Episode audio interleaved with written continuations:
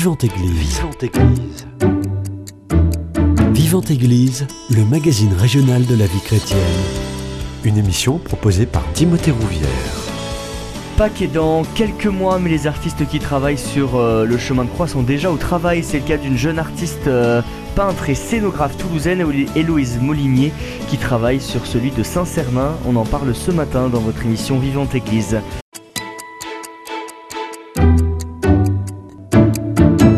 Et pour en parler, j'ai le plaisir de la recevoir. Bonjour Héloïse Molinier. Bonjour Timothée.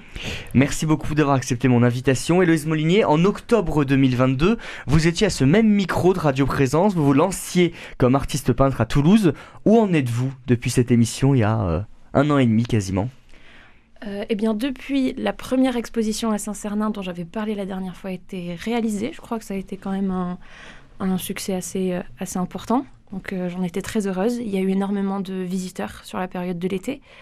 Et euh, j'ai surtout été très agréablement, surprise par la façon dont les touristes, les gens qui ne sont pas forcément catholiques ou de culture catholique, euh, se sont vraiment intéressés au texte et au passage biblique derrière les peintures, hmm. en étant en premier lieu en fait attirés par l'image et par une esthétique qu'ils n'avaient jamais rencontrée dans la peinture religieuse ou en tout cas dans l'idée qu'ils en avaient.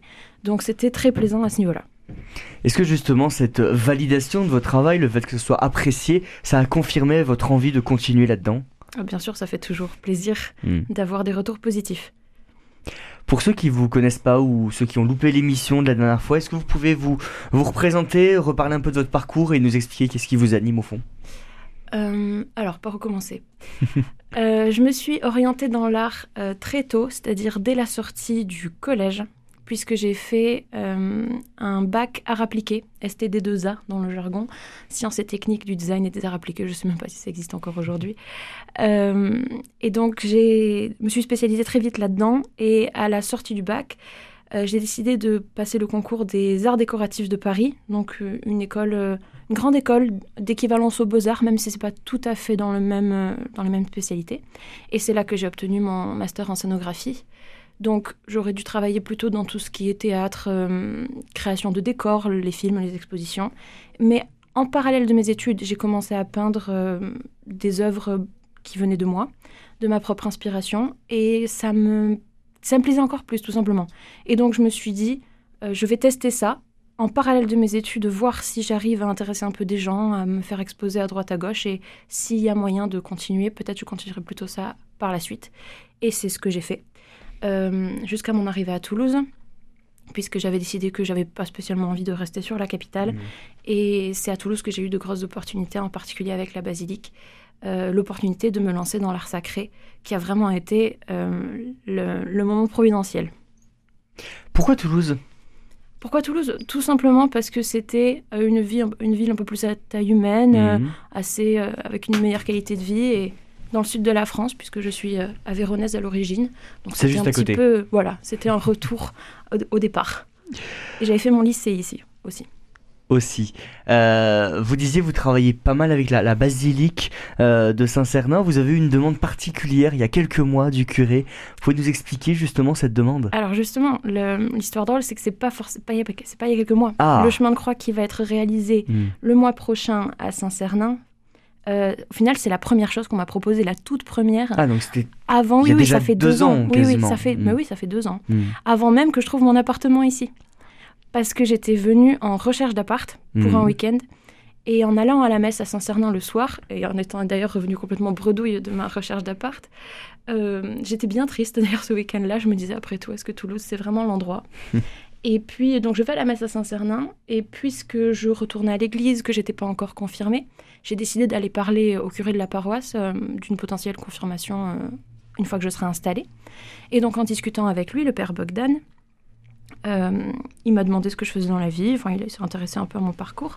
Et quand je lui ai dit que je faisais de la peinture, il m'a dit ça m'intéresse beaucoup. Et il m'a expliqué cette tradition qu'avait Saint-Cernin, qui avait été mise en place, je crois, par le père Gallois, son prédécesseur, d'accueillir le chemin de croix d'un artiste contemporain tous les ans au carême en exposition temporaire. Et il m'a dit, ça s'est arrêté avec le Covid, mhm. est-ce que ça vous dirait de reprendre? Alors j'ai dit bah écoutez oui pourquoi pas enfin j'avais vraiment j'avais rien donc c'était vraiment l'opportunité qui m'est tombée en tout premier dessus euh, et puis après j'ai eu un rendez-vous avec lui, on a discuté de tout ça, et c'est là aussi qu'on s'est mis d'accord pour faire, euh, tant qu'à y être, une autre exposition. Mhm. Donc, il y a eu lieu euh, il y a maintenant deux étés. Est-ce qu'il y a un petit peu d'appréhension et de stress quand il vous a demandé ça? Parce que c'est un projet un petit peu inattendu et c'est quand même un gros projet. Oui, faut- oui c'est ça. Et en plus, le même soir, j'ai trouvé un appart, donc je me suis dit, Ah c'est oui. vraiment le total. le Seigneur, il est clair.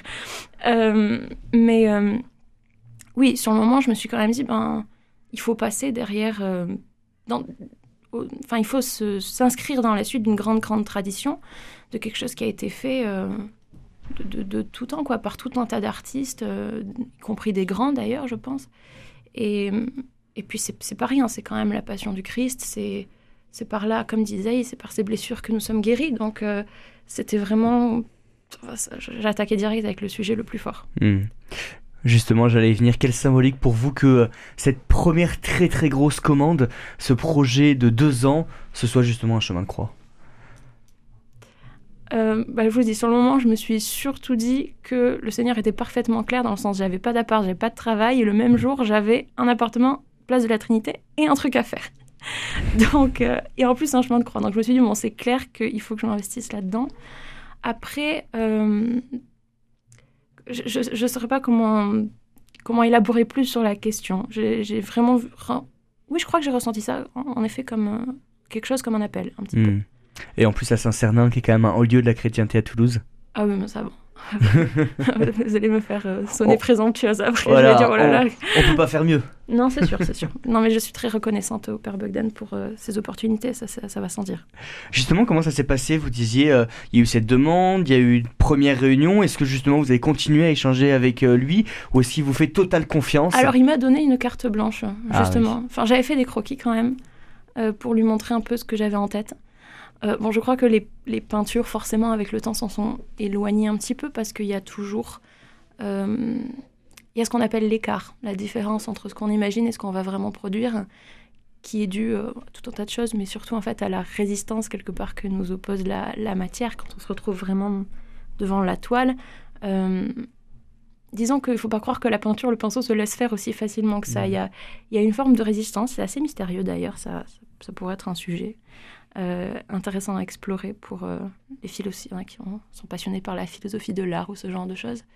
Mais en tout cas, euh, voilà, je- le projet a évolué, c'est sûr. Mais il m'avait, oui, il m'avait accordé sa confiance euh, euh, il y, a, il y a deux ans et, et il m'a pas, il a jamais, disons, été vérifier mon travail. Enfin, je l'ai invité euh, à venir voir. Je l'avais invité aussi euh, chez moi la- pour la dernière fois, à l'expo d'avant, à voir un peu l'avancement des choses. Il a vu Mhm. des photos, bien sûr. Euh, mais il me laisse vraiment libre. Est-ce que pour vous c'est un avantage justement d'avoir carte blanche ou vous aimeriez avoir des orientations, être un peu drivé pour Bah, être sûr d'être dans les Il, clous il se trouve que j'ai l'expérience des deux, Hmm. parce que j'ai deux chemins de croix à peindre. je fais Ah oui, 28 il y en a un stations de la Passion du Christ, puisque la chapelle Saint-Jean-Baptiste, euh, quelques mois plus tard, m'a également passé commande. Mais alors là, dans un chemin de croix euh, permanent, qui, sera, qui restera là-bas, euh, enfin, qui, qui sera leur chemin de croix à Mhm. terme. Et donc là, par contre, c'est. Alors, je n'ai pas, un- pas une quantité de contraintes phénoménales, il faut pas du tout exagérer. Mais il y a quand même la recherche de d'une esthétique, enfin de, de quelque chose qui leur convient euh, à eux un peu plus. Et puis surtout, c'est pas du tout le même lieu. Parce Mm. qu'en fait, un chemin de croix s'adapte, euh, surtout s'il est là en permanent, énormément au lieu dans lequel il va s'inscrire. Mm. Il y a les dimensions de la chapelle, le fait qu'on peut pas faire quelque chose d'aussi grand, d'aussi massif qu'à Saint-Cernin, et que on est plus sur une démarche euh, de comment dire, de faire quelque chose euh, avec lequel tout le monde va pouvoir prier pendant de longues années. Tandis qu'à Saint-Cernin, étant donné qu'on est sur une exposition temporaire, c'est pas que ce soit pas priant, bien au contraire, mais, euh, mais en tout cas, il y a une plus grande latitude artistique. Parce que c'est c'est voilà, c'est un moment, donc c'est l'idée de montrer euh, une vision peut-être un peu plus un peu plus précise, de se centrer sur un point. Hmm. Voilà. Donc dans votre travail, euh, j'imagine que c'est deux approches totalement différentes. Comment justement pour chaque chemin de croix vous, vous travaillez, vous vous inspirez? Alors ça c'est. Est-ce que, est que l'un, par exemple, pour celui de Saint-Cernin, vous laissez un peu plus libre cours à votre imagination euh? Alors celui de Saint-Cernin, en fait, je l'ai imaginé le soir même de la proposition, il y a deux ans, et j'ai pas changé d'avis depuis. Ah, ça va vite, oui. Oui, non, oui, moi je suis un peu... C'est ça. Alors il y a des gens qui travaillent euh, à la longue. J'aime beaucoup Jacques Brel qui disait un jour euh, dans une interview, on lui demandait comment on faisait créer aux chansons. Il disait des fois, c'est comme une vieille mamie qu'on ne sait pas aborder, on doit tourner autour pendant un moment. Et des fois, la chanson était déjà écrite. Alors elle s'écrit d'un seul coup parce qu'en fait elle était déjà là et elle, ne demandait qu'à sortir. Et euh, c'est du Brel, mais je trouvais ça assez. J'aime bien l'image. Et, euh, oui, moi je fonctionne plutôt par euh, fulgurance. Ça c'est hmm. clair. Mais des fois je peux avoir une, idée fulgurante. C'est pas pour ça que la réalisation va être fulgurante derrière. C'est. Il y a des choses que moi-même je comprends pas dans cette affaire. Mais en tout cas, ce qui s'est passé ce jour-là, c'est que. Alors, j'ai pas dormi parce que des fois j'ai des fulgurances la nuit aussi. Et euh, j'ai passé la nuit à me dire, mais comment je vais faire un truc pareil? Et, euh, et, je pensais, donc forcément, le premier truc qui m'est venu euh, en tête, c'est le film de Mel Gibson. Parce qu'il y a toujours, je crois, dans le processus de création, une phase de collection où on collecte tout un tas d'images, on fait le, on ramasse un petit peu tout ce qu'on a vu et tout ce qui va pouvoir servir de, terreau.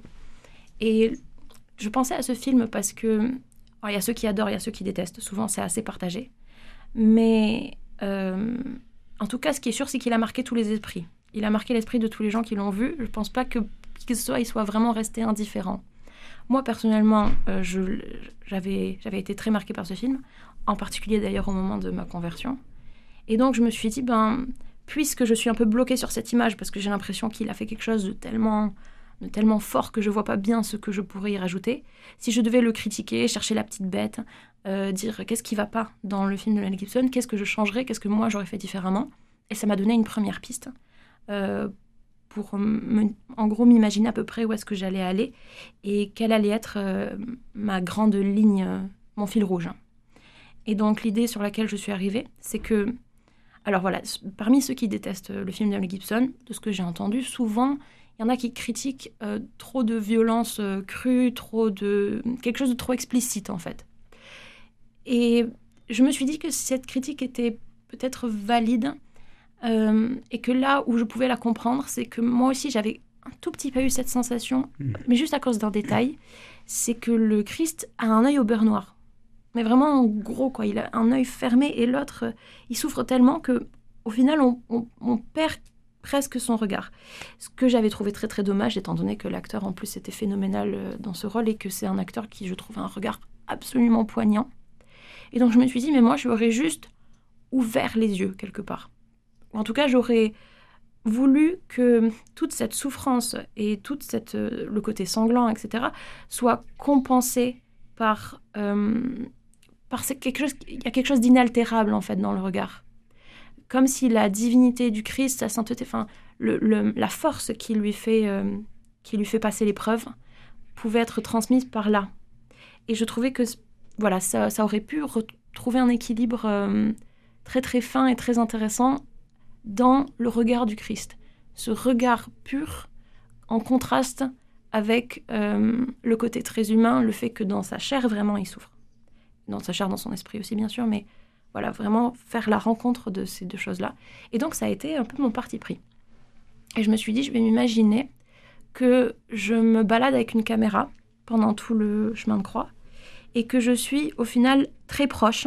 Donc, je, je travaille, sur des gros plans, presque, enfin, des, portraits au final, plus que des scènes. Euh, et donc, je vais imaginer que je me balade toujours en face à face, pendant sa passion, en face d'un Christ qui me regarde les yeux grands ouverts et qui toujours me regarde.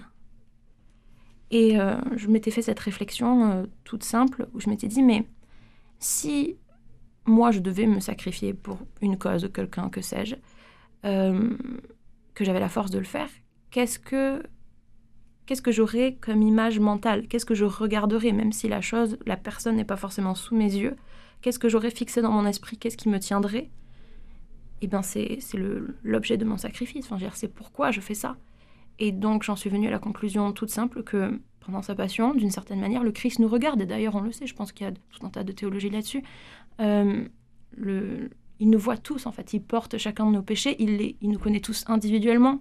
Il connaît chacune, chacune de nos chutes, chacune de nos fautes. Euh, et il a tout ça, euh, enfin, il porte vraiment tout ça, et ça lui est présent dans l'instant. Donc c'est comme ça que j'en suis arrivée à l'idée d'un chemin de croix avec un Christ qui nous regarde en face. Pour le chemin de croix de Saint-Cernin. Pour le chemin de croix de Saint-Cernin. Et pour l'autre Pour l'autre, c'est, euh, j'ai envie de dire un peu plus. Il n'y a pas un parti pris aussi Mm. fort. Euh, ce sont, les scènes sont un peu plus classiques, on est un peu plus éloigné. Mais il y a. euh, alors, aussi, je peux pas forcément dire parce qu'autant j'ai eu cette idée d'un grand fil rouge pour Saint-Cernin, autant pour Saint-Jean-Baptiste, j'avance un peu plus de station en station. Et j'en suis qu'à la deuxième. Donc, je sais pas encore exactement comment je vais tirer le truc jusqu'au bout. Là, c'est plutôt quelque chose qui se développe euh, au fur et à mesure. Mais en tout cas, j'ai l'impression qu'il y a le thème de l'ombre et la lumière qui s'impose, où je me suis retrouvée à penser des éclairages euh, très forts et euh, un travail de la lumière assez théâtral sur les deux premières stations, avec vraiment euh, comme s'il y avait presque comme si le soleil était en, spot quoi, et qu'il y avait vraiment des grandes parties d'ombre et un chemin de lumière tracé par le Christ. Donc je crois que ça va se centrer à peu près plutôt autour de ça.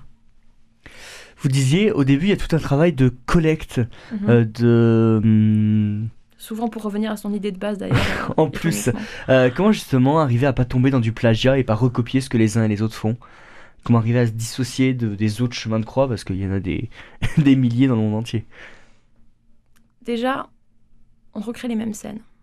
Donc, Mhm. bon, c'est sûr qu'on va, on va forcément retomber sur des similarités. Ça, Oui. ça va sans dire. Et puis, moi, je me dis simplement, euh, il n'y a rien de nouveau sous le soleil. Et euh, on fait toujours... Enfin, il y aura toujours quelqu'un d'autre qui a pensé à la même chose. Euh, et voilà, j'ai pas... tout simplement, je, je- je me dis que j'ai pas la prétention de tout réinventer. Et que si quelqu'un a fait quelque chose euh, de vraiment intéressant, ben pourquoi pas, euh, pourquoi pas le reprendre, pourquoi pas le référencer. Après, c'est pas dans le même média parce que moi je suis en peinture, pas, pas au cinéma, pour l'exemple de Mel Gibson. Et puis, euh, tout simplement, on peut pas. C'est- comment se détacher au final des images qui, n'ont- qui nous ont marqués. C'est-à-dire que on est, c'est quelque chose. Les images, c'est très fort. hein. Une fois qu'on les a vues, surtout quand elles sont puissantes, Mm. on les garde en nous. On les garde vraiment en nous et, et ça devient euh, notre vision de, de ce moment-là. Et euh, disons que j'ai j'ai pas, pas vu de raison de pas, de pas assumer cette chose-là, tout simplement. Justement, votre inspiration, vous allez la puiser où? Qui vous inspire dans vos créations En peinture, en peinture euh, j'ai une grande admiration pour Augustin Frison-Roche, Mm. qui travaille beaucoup en France en art sacré, que je trouve absolument phénoménal. Euh, donc, qui, fait, qui est un contemporain, qui, n'a que qui a 10 ans d'avance sur moi. Euh, sinon, j'aime beaucoup le symbolisme d'Odile Redon. Euh, j'aime les atmosphères de William Turner. J'aime beaucoup voilà, ces choses euh, atmosphériques, un peu oniriques, où on est dans, dans un monde. euh, je sais pas, j'ai pas le mot qui me vient, mais vous voyez, dans, dans- où vraiment l'imagination se, se devient visible. Quoi. Il y a, il y a un, un univers invisible qui devient visible. Mais je crois que c'était plus, c'était plus sensible dans la première exposition, parce que là, le. C'est pas que le sujet s'y prêtait pas, ça aurait pu être ça. C'est juste trouvé que j'ai.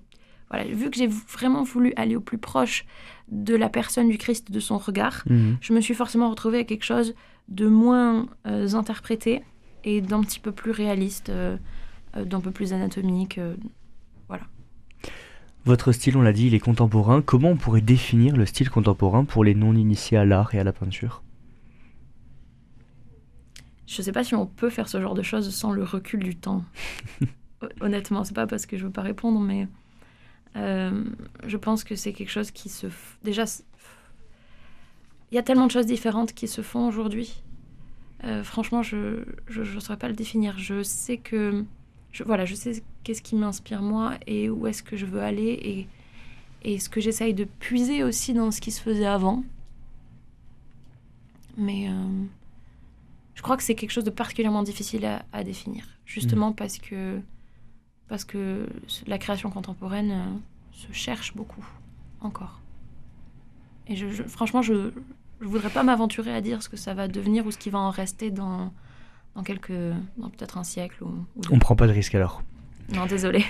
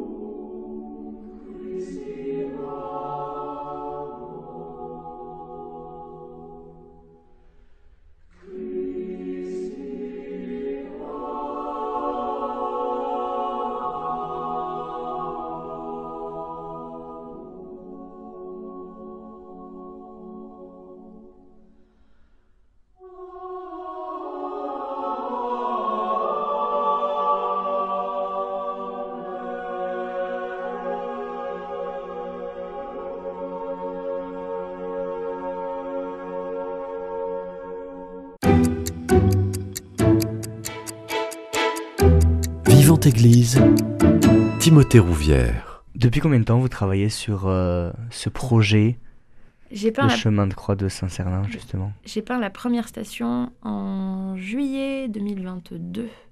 En fait, juste après le lancement de l'exposition euh, qui a Mhm. déjà eu lieu à la basilique. J'ai enchaîné directement. Et euh, j'avais euh, la grande ambition, qui a été déçue, de le finir pour le carême dernier. Et ça a été décalé d'un an.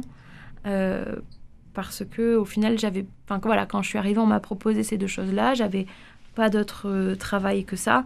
Donc je me suis dit, bah, j'ai qu'à m'y mettre à plein temps. Et en fait, je peux enchaîner. Et au final, euh, voilà, il m'est arrivé d'autres choses. J'ai eu d'autres opportunités à côté. Et donc, j'ai dû euh, remanier un peu le, le planning. Mais ça va se faire, du coup, cette année. Et là, on en est où? Là, on, en- on est sur la fin.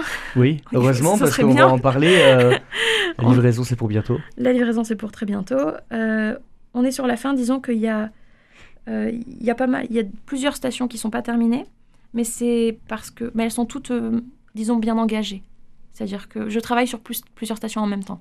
Et justement, ce qui m'a fait prendre du retard au début, c'est que j'étais un peu trop rigide à vouloir les faire dans l'ordre, les terminer à chaque fois, et y aller vraiment. Et en fait, je me suis rendu compte que il y a quelque chose de tellement lourd dans là-dedans Mm. Que c'était pas possible de rester complètement absorbé par une station et d'attendre vraiment de la finir. Parce qu'en fait, l'énergie, baissait, baissait, baissait, baissait, et j'arrivais pas à me, à me remettre en marche. Et donc, j'ai commencé, euh, j'ai commencé à me laisser un peu plus libre et à attaquer la station qui m'inspirait quand elle m'inspirait. Quand j'avais une idée, je faisais. Des fois, je pouvais laisser du coup pendant quelque temps euh, quelque chose que j'avais juste commencé. Et puis, je reprenais chaque jour quelque part la station que j'avais le plus envie de faire. Et au final, elles ont commencé à avancer beaucoup plus vite comme ça, parce que je- le fait de jongler, ça me faisait un petit reset, quelque part, à chaque fois, et ça me redonnait pas mal d'énergie pour, euh, pour continuer. Donc là, j'en ai encore quelques-unes à terminer, mais elles sont toutes... euh, elles, elles touchent au but, quoi, à peu près toutes. On le disait, la livraison, c'est bientôt. C'est pour début février. Oui, c'est ça. Le- L'expo commencera le samedi 10 février Mhm. à 15h et commencera euh, par une grande occasion euh, qui s- parce qu'en fait le, le chœur d'homme de la Scola Cantorum de Saint-Cernin dirigé par Mathieu Duboc s'est proposé euh, de, de collaborer en fait sur l'inauguration du chemin de croix et de d'animer la première euh, méditation. De faire une sorte alors c'est vraiment les mots sont pas adaptés mais grossièrement on pourrait dire un vernissage concert parce que difficilement enfin dans une église c'est difficilement un vernissage et puisque c'est de la prière c'est pas vraiment un concert mais en, en gros voilà une inauguration animée par euh, des chants du chœur d'homme et euh, des improvisations à l'orgue au grand orgue Cavalier-École par Jean Persil euh, le chef du grand chœur de la Scola et le directeur artistique de la Scola Donc, ce sera le 10, jan- le 10 février, Le 10 février. à 15h à Saint-Cernin. c'est ça pour ceux qui voudraient commencer leur carême quelques jours à l'avance Il y a une certaine euh, hâte, j'imagine, à l'idée de, de livrer après deux ans de travail et de, de montrer justement ce chemin de croix. Ah Oui, je, enfin, je pense que comme n'importe qui qui travaille longtemps, on a, on a hâte que ce soit terminé à un moment donné. Et puis on a hâte aussi de voir tout simplement la- le produit fini dans, dans- dans sa globalité, de pouvoir prendre du recul. Je pense que c'est ça qui me fait le plus envie. Mm. C'est parce qu'il y a toujours cette phase où on est le nez dedans, on est le nez dedans. Et alors au début, on dit ouais, ça va être incroyable et tout, parce qu'on n'a pas fait la moitié du truc. Et on dit ouais, ça va être super, super, super.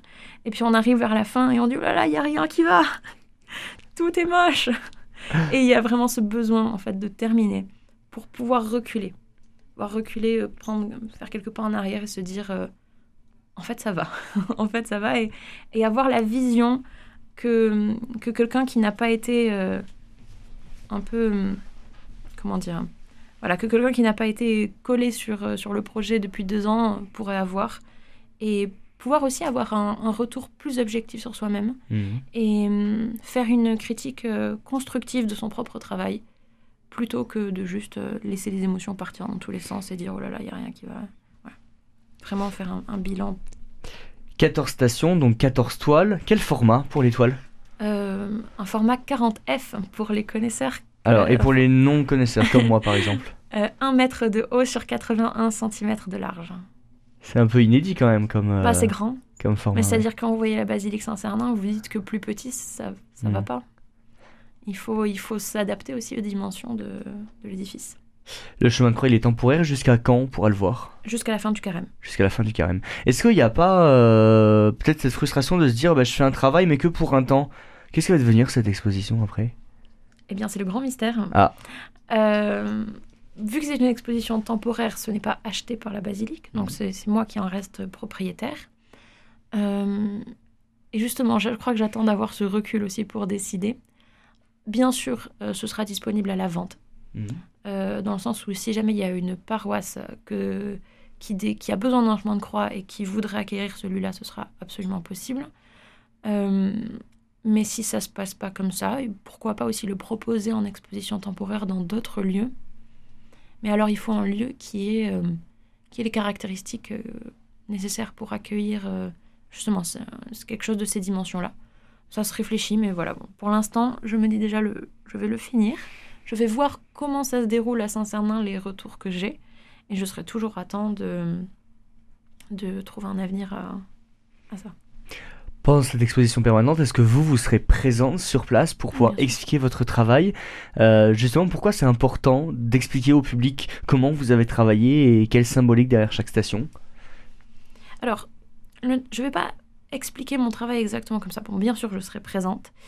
Euh, il y aura, euh, disons, une- un petit accueil des gens. où, Voilà, j'aurai un petit moment pour dire quelques mots sur le projet et sur comment je l'ai conçu. Mais le but, c'est pas d'expliquer aux gens chaque station Mhm. exactement, parce que justement, c'est important qu'ils aient une place pour eux dans leur prière, euh, rencontrer, enfin, découvrir ces œuvres-là aussi par eux-mêmes. Enfin, je suis. Le but, c'est pas de leur faire euh, tout en commentaire qui leur gâcherait leur propre expérience euh, de, de, de l'exposition, du chemin de croix.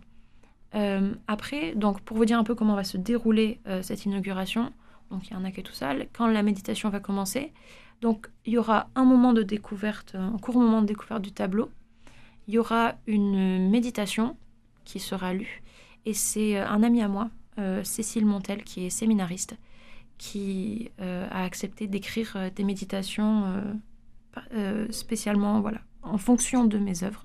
Donc il va nous écrire des, des cours. euh, enfin, c'est lui au final qui va vraiment guider, c'est pas moi Hmm. parce que parce que justement c'est un regard extérieur.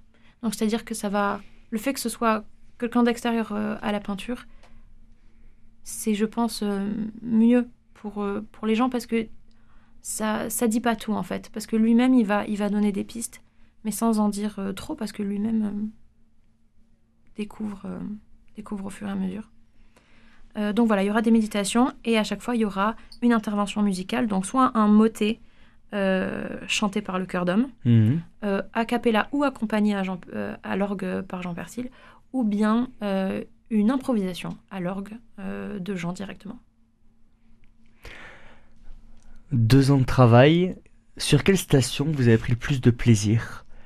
Et à l'inverse, sur quelle station alors, j'ai pas envie de dire euh, vous avez pris le moins de plaisir, hein, mais ça a mais été plus peut- compliqué à trouver euh, l'inspiration, euh, le bon dosage. Je crois qu'on peut le dire, le moins de plaisir au final, parce que j'ai l'impression qu'on idéalise toujours un peu la, la vie d'artiste. On dit, oh là là, ça Mm. doit être tellement incroyable, l'inspiration. Le... Mais- Enfin, alors oui, il y a des moments un peu... Forcément, il y a... De des- grâce. Exactement. Mm. Il y, a, il y a des moments comme ça, mais il y a aussi, à un moment donné, une réalisation concrète. Et euh, il faut pas non plus tout... C'est pas très romantique des fois, parce que quand on, quand on est vraiment dans le détail... euh, c'est ça, on est obligé de faire un peu, de, de mettre la loupe et de se concentrer sur un petit truc. Et c'est difficile, c'est difficile de, de, de penser au grand mystère de l'univers parce qu'à un moment donné, quand on peint une main, on peint une main. Dans toute la complexité de son anatomie, c'est particulièrement compliqué les mains. Donc voilà, il y a, il y a aussi cette réalité-là qu'il faut, qu'il faut voir et au final qui est d'ailleurs vraiment spirituelle puisque le, le Christ a pris notre chair. Et quelque part, alors, je vais répondre, mais ça, me fait penser à quelque chose que... je- J'attends ma réponse. oui, mais ça me fait penser à quelque chose qui est quand même important, que je pense qui est bon à dire. C'est que ce que j'ai vraiment compris, et ce que ça m'a apporté moi personnellement dans ma vie spirituelle, la peinture ce de ce chemin de croix, c'est le fait que j'ai donné au Christ un visage. Euh, alors que j'ai basé sur le sensuaire, que j'ai basé un peu, enfin, j'ai des inspirations à droite à gauche, je ne l'ai pas sorti de complètement nulle part. Mais c'est quand même le visage que moi je lui ai donné. Mm. Déjà, rien que le fait que ce soit possible pour moi de faire ça, c'est quelque part, c'est déjà un grand sujet, c'est-à-dire que, que le, le, roi de l'univers puisse euh, s'abaisser au point de prendre chair humaine et puis encore de nous laisser lui, lui donner des traits pour ceux qui ne l'ont pas vu quoi dans, dans la chair. Et, et en fait, je, du coup, je l'ai peint 14 fois en tout. Donc c'est un visage que j'ai appris à connaître dans ses moindres détails. Parce que je le connais mieux au final que peut-être le visage de, mes meilleurs mhm. amis, parce que je, je connais les, les angles, l'écartement des yeux, les, euh, les creux, les bosses, enfin tout. Et même les mains, le, tout ce qui est un peu osseux, les, les veines, enfin vraiment le... C'est une connaissance en fait intime de sa personne dans son humanité. Et donc, quand je dis des fois, c'est pas très romantique parce que quand on peint une main, on peint une main. Quand on fait la barbe, on fait la barbe et puis on fait, fait des poils, littéralement. Mhm. Ben, il y a, y a, aussi quelque chose de fondamentalement, spiritu de fondamentalement spirituel là-dedans parce que c'est vraiment. C'est presque comme être en. Enfin, il y a une sensation de, de proximité avec lui qui s'est. Qui, s'est, euh, qui a grandi en fait avec le temps et de station en station par ce biais-là. Donc je pense que, je pense que c'est quand même quelque chose de, d'important à, à mentionner. Mais alors, pour revenir sur la question de quelle station était la, la plus difficile, euh, je crois que la quatrième a été une épreuve, euh, euh, une grande épreuve. La quatrième station, Jésus rencontre sa mère. alors là, ça a été le cas d'une inspiration fulgurante dont j'étais très très contente parce que j'avais une idée qui me plaisait beaucoup. Dans la réalisation, ça a été autrement plus complexe. Euh, parce que, quelque part, j'étais un peu dépassée par ma propre idée. Mhm. Et, et, je me suis retrouvée euh, bloquée pendant des mois dessus. Et d'ailleurs, c'est la station auquel à laquelle on doit le décalage d'un an du chemin de croix. C'est, euh, j'ai du mal à expliquer ce qui s'est passé. Mais je pense que j'avais chargé cette station d'une telle... de quelque chose de vraiment symbolique euh, pour moi personnellement, en plus de juste la station. Et au final, j'ai pas compris ma propre idée tout de mhm. suite. Et des fois, des fois ah, ça c'est un phénomène encore plus étrange que l'inspiration, c'est que des fois on comprend beaucoup plus tard pourquoi on a eu cette idée-là. Et euh, en fait, j'ai pas compris. Et quelque part, tant que j'avais pas saisi ça, que j'avais pas saisi ce qui se jouait pour moi aussi là-dedans, j'ai bloqué dessus. Mhm. Mais pendant des mois, des mois et des mois. Et je pouvais j'arrivais plus quoi. Je ne pouvais plus rien faire. Ça me, ça me paralysait parce que j'avais la sensation que quelque chose m'échappait complètement et hum, que ça disait trop. Enfin, il y avait comme une surcharge d'une information que je ne pouvais pas traiter euh, tout de suite. Hmm. Et celle sur laquelle j'ai pris le plus de plaisir à la peinture, c'est la douzième. Jésus hmm. meurt sur la croix. Alors, c'est pas la plus. Euh, il y en a aucune qui est particulièrement joyeuse, mais on pourrait dire c'est peut-être une des pires parmi les 14. Et hmm. pourtant, alors celle-là, voilà, c'était ce que Brel disait sur la chanson qui était déjà écrite. C'était la station qui était déjà peinte. Peinte en trois jours. Ah oui. Là où j'ai bloqué des mois sur... Euh, la numéro 4. Ouais. la numéro 4, ou même des fois, il y, en a qui peuvent prendre... qui s'étalent sur des semaines.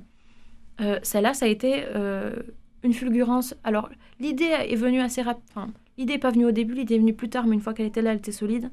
Mais au moment de le faire, alors je ne sais pas ce qui m'est arrivé, mais ça a été un déblocage. Hmm. un grand déblocage. Et même, je, je soupçonne que si je reviens encore dans deux ans, je vous raconterai que, que ça a été un moment pivot dans, ah euh, aussi dans ma manière de peindre, d'un point de vue aussi technique.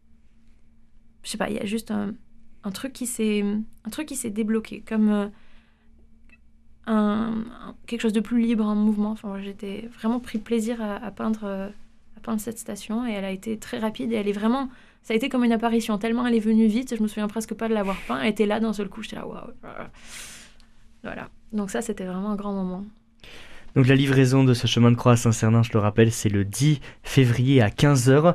Euh, pour euh, celui de Saint-Jean-Baptiste, à quel moment on pourra le, retrouver? Les deux premières stations sont déjà affichées, pour ceux mmh. qui seraient curieux. Euh, mais le reste va être livré au cours de l'année 2024, station par station. Donc le chemin de croix devrait être complet d'ici fin 2024 au plus tôt, euh, mais il faudrait, je voudrais pas trop m'avancer là-dessus, début 2025 au plus tard. Donc je rappelle, ce vernissage concert, cette inauguration de ce chemin de croix à Saint-Cernin, c'est le 10 février à 15h et euh, ce sera un moment particulier parce que le cœur d'homme de la Scola Cantorum accompagnera justement cette inauguration. Merci beaucoup Héloïse Molinier. Avec plaisir. C'est la fin de cette émission Vivante Église. Si vous souhaitez la réécouter, elle est d'ores et déjà disponible sur notre site internet www.radioprésence.com. Passez une très belle journée à l'écoute de notre antenne. Cette émission est disponible sur CD. Commandez-la en téléphonant au 05 62 48 63 00 05 62 48 63 00 ou par mail à contact@radioprésence.com.